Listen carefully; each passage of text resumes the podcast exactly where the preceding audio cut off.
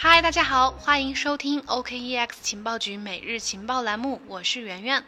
今天跟大家讲的呢是以太经典再一次遭到双花攻击的事情。八月六号，也就是今天，Bitfly，呃，官方 Twitter 表示，ETC 再一次的遭遇了大规模的百分之五十一攻击。这次攻击已经导致了四千多个区块发生了重组。Bitfly 提醒称呢，除非官方有进一步的通知，否则当前的矿池支付是无效的。官方还建议所有的矿工呢，在官网进行呃 ETH 的矿池的切换。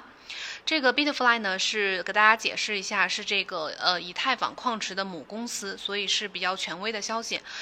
随后呢，ETC Core 还有以太经典官方都纷纷发布 Twitter，针对最新的攻击发布了警告，号召矿工联合起来，利用白名单标识合作去挖同一条链，放弃那个没有命名的矿工挖的链，共同来抵御这个恶意攻击者。同时呢，还提醒交易平台、还有矿池和其他的呃 ETC 的服务提供商，大幅的提高存取 ETC 的交易确认时间，或者是直接暂停存取交易、暂停挖矿奖励等等。那呃，ETC Labs 也表示会呃针对这个事件进行调查，整个社区都会提供帮助，这个攻击者和相关的责任方都会被追究责任。八月六号十五点零三分，针对 ETC 再一次的遭遇百分之五十一攻击这个事件呢，OKEX 首席执行官呃 J 好在推特上也表示，为了保障用户的资金安全，OKEX 已经暂停了 ETC 存取币，直到 ETC 的主网升级完成。根据最新的报道呢，黑客这次对 ETC 网络的攻击只花费了不到二十万美元，净赚了五百多万美元的赃款。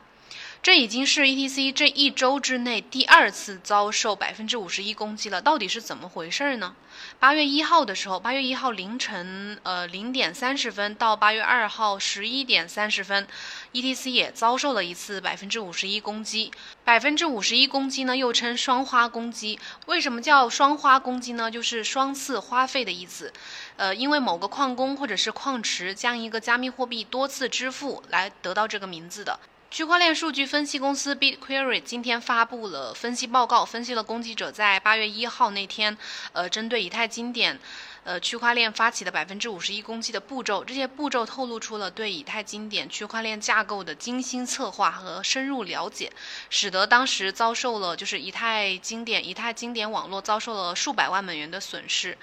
这次的攻击是由一个独立矿工是。呃，零 x 七五 d 开头的这个矿工发起的，这个矿工悄悄地产出了三千五百九十四个区块，随后呢，一起广播给了其他的矿工。由于这些区块数量众多，区块的顺序比其他的矿工所建立的链占有的更大的权重。以至于其他的矿工呢不得不接受这一系列的区块，最终呢，这个攻击者的区块成功的取代了原有的区块，从区块高度一零九零四幺四六到一零九零七七四零的区块都发生了重组。本质上呢，黑客就是将 ETC 从交易所发送到自己的钱包当中，然后再返回到原始的 ETC 区块链上，将钱转回到交易所。他花了一共超过十二个小时将 ETC 发送到交易所来进行出售，或者是转卖为其他的数字货币。在将现有问题的有问题的区块重新组织到 ETC 区块链网络中之后呢，可以发现链上的数据显示，那些从钱包发送到交易所的这些交易呢，在链上。是从来没有发生过的，而是留在了黑客的手中。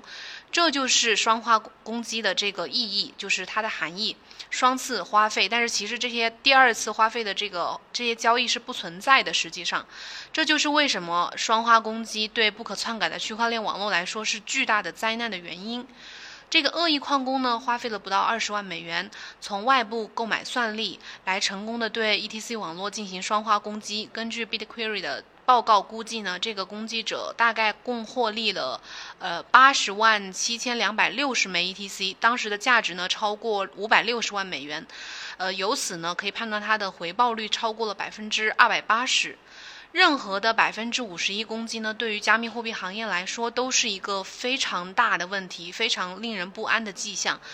但是像 ETC 这么低廉的攻击成本呢，让人不得不考虑 ETC 网络的安全问题是如此的堪忧，也引来了一些行业大咖的一些发声和号召呼吁。八月六号，以太坊钱包 Parity 的开发者 Wei Tan 他在推特上面，呃，评论这个以以太经典遭受百分之五十一攻击的这个事件。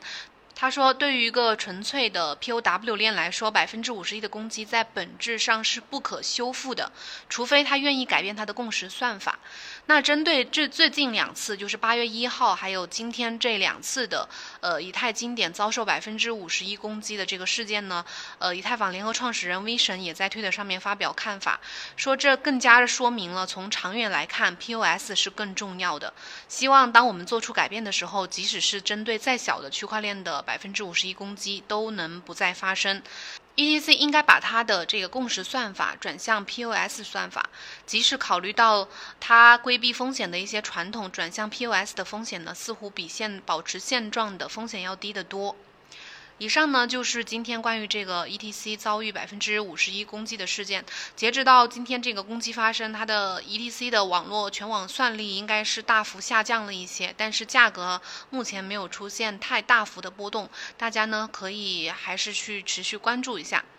呃，今天节目就到这里了，感谢大家的收听。那如果想学习更多的区块链和数字货币的知识呢，可以加主播的微信幺七八零幺五七五八七四，私信交流讨论。好了，我们明天同一时间再见，拜拜。